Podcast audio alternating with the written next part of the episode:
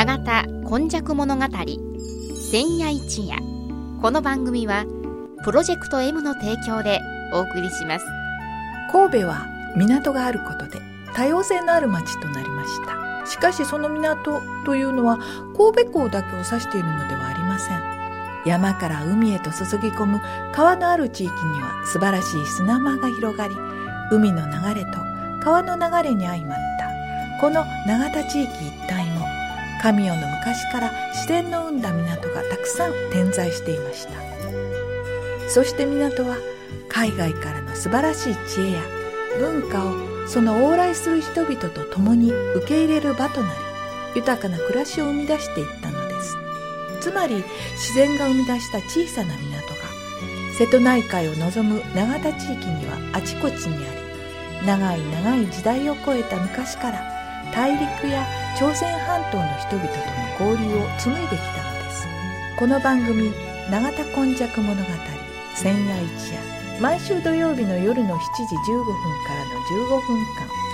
FMYY からお届けします。はい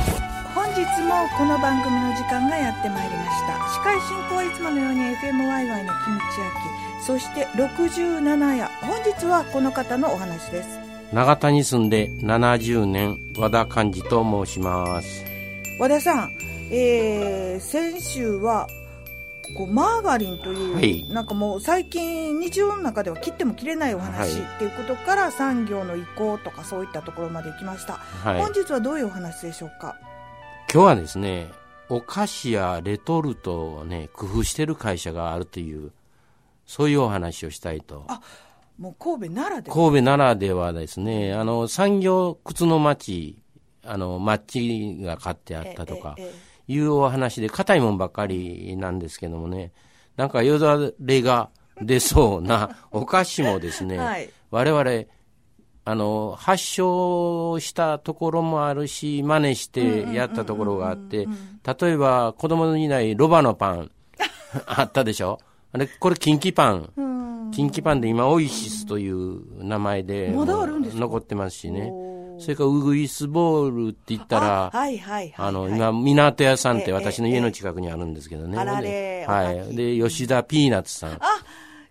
もうそばはい。駅と、もうピー西ナッツの匂い西が高原それから MCC の缶詰とかねそう。ですねそれから、サイダー、ラムネのね、菅はい原高専とかえ。ソースではバラソース。えええで、食用のところで、食肉加工センターとかね、すごいもんが、ものすごいですね。ものすごいのが、漁協、ね漁業もありますし、ね、まあ、お好み焼きとかね、はいそば焼きとか、そんなんはももちろんたくさんあるんですけどね、なんか、間野地区というところに MCC とか、それから、あの、港屋さんあるんだけど、和田さん、あの、間野の三垣って、垣根の垣、はいはい。いう三つのね、有名な垣根の垣がつく人がおったんですって。で、一人はは上垣さんという方と、上垣のっていうやつ、はい、あの、港屋さんの大将ですけどね。それから水垣さんっていうのが MCC。あ MCC って水 M, 垣 M の、M, あの M は水垣の M さんで。そうですかその後ね、荒垣さんというのがはいいたらしいですけど、ちょっとそのお商売とか、あの、ことはあまり知らないんです。ええで、私、あの、ウグイスボールのところは、はい。よくあの存じ上げてましてね、上垣さん、お父さんも今、息子さんがあの引き継いでおられますが、はい。仲良しで、え一度ねあの、県立兵庫大学のあの生徒さんがね、上垣のウグイスボールをインドネシアの人に食べてもらうには、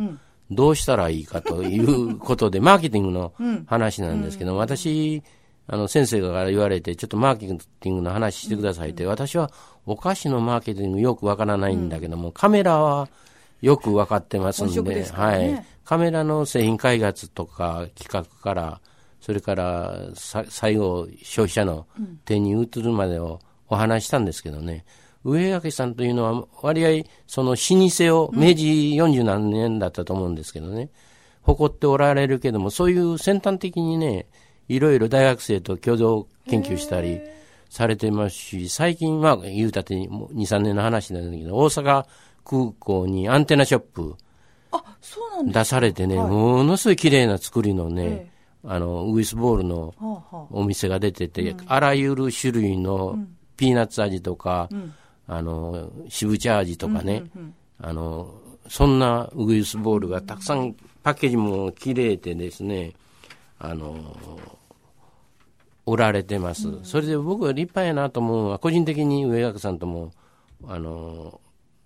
お話ししてますからね。本店に和田さんの本あ、本よくご存知でそうです。でね、先祖を大切にしますと、いろいろお父さんとはね、あの、お墓とか、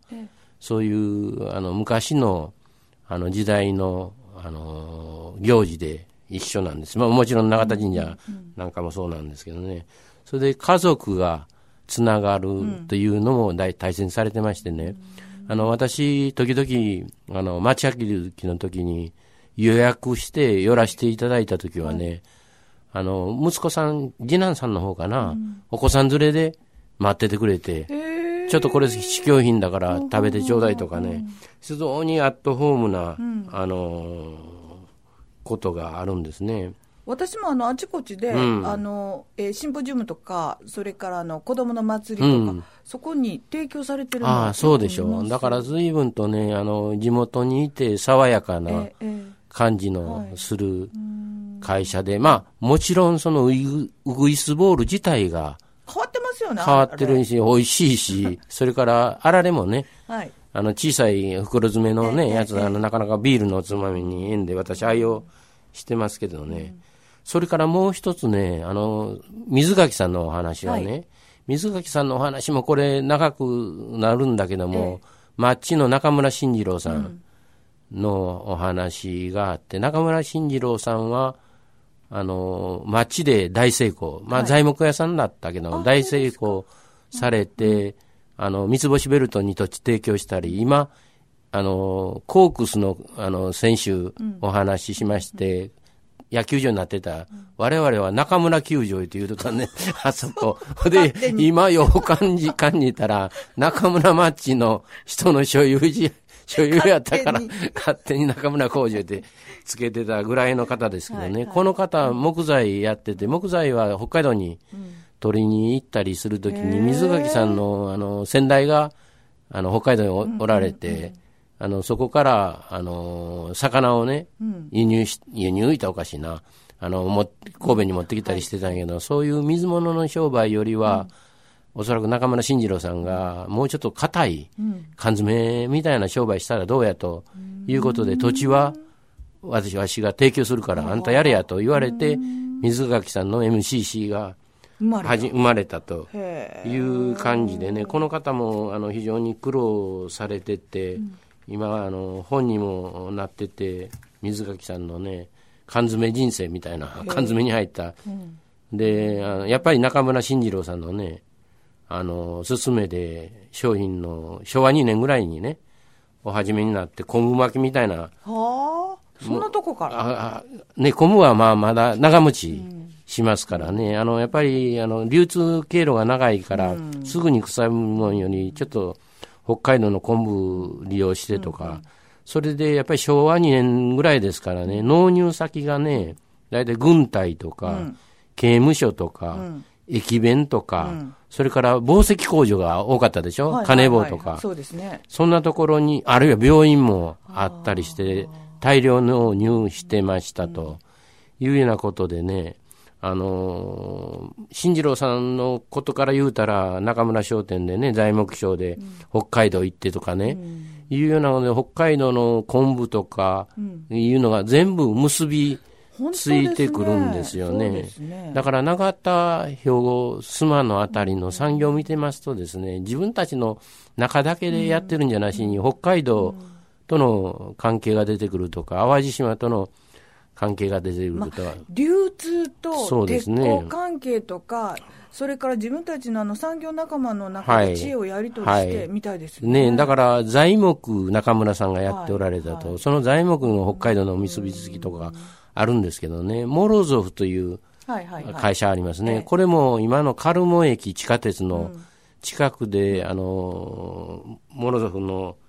えっ、ー、と、クズノさんとかな、うんうん、言われる人が、モロゾフの方は最初ロシア革命から、はいはい。ね、逃げてきて、神戸でチョコレートで成功するんだけども、安泰したからもうロ,、ロシアに帰るわと、うんうん証券はあなたやってよと言われて、はい、あの、クズノさんという方が引き継ぐんですね。うん、で、クズノさんも別にお菓子をやってたわけじゃないし、うん、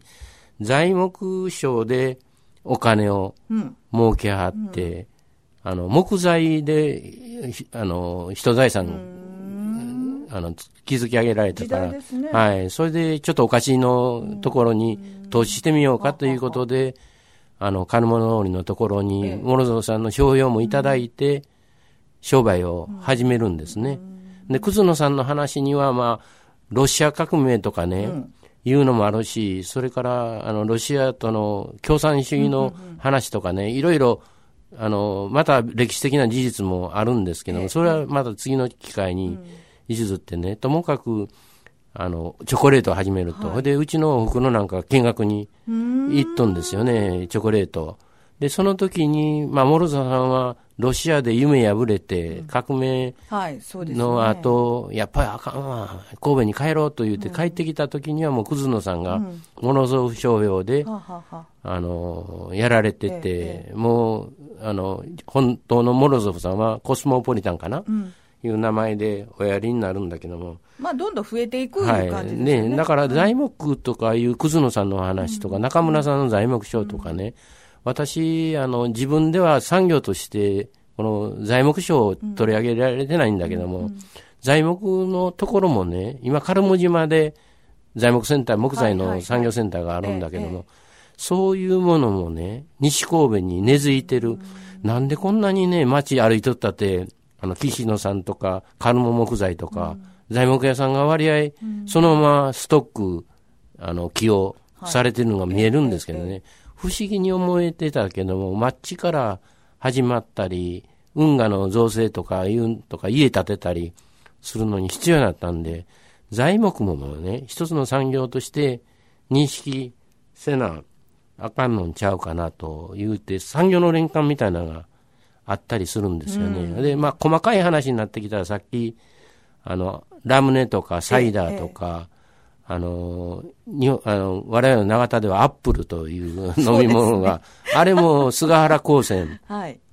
さんがやってて、え、あの、瓶を回収してリサイクルするいう、環境に優しい飲み物なんですけどもね、ラムネも。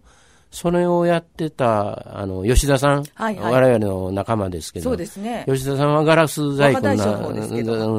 細工に熱心になって、ガラス、からアートに、ね、アートに転換しているとい。うことでですね、はい、いろいろなこれからのですね、うん、あの、どういうんかな、展開もですね、うん、木もそうだし、ガラスもそうだし、いろんなマテリアがね、あって、それに疲れたら、食べるものが、ふんだんにオリジナルものがありますというようなことでですね、お菓子というのはなんか、あの、三宮とか元町のイメージですけれども、我々、私の町には3年ほど前に美味しいフランスケーキ屋さんもですよね。私もシュークリームいただきました。はい、できましたしね。はい、なんか食のところもね、うん、言われる長田、須磨、兵庫、西神戸かなと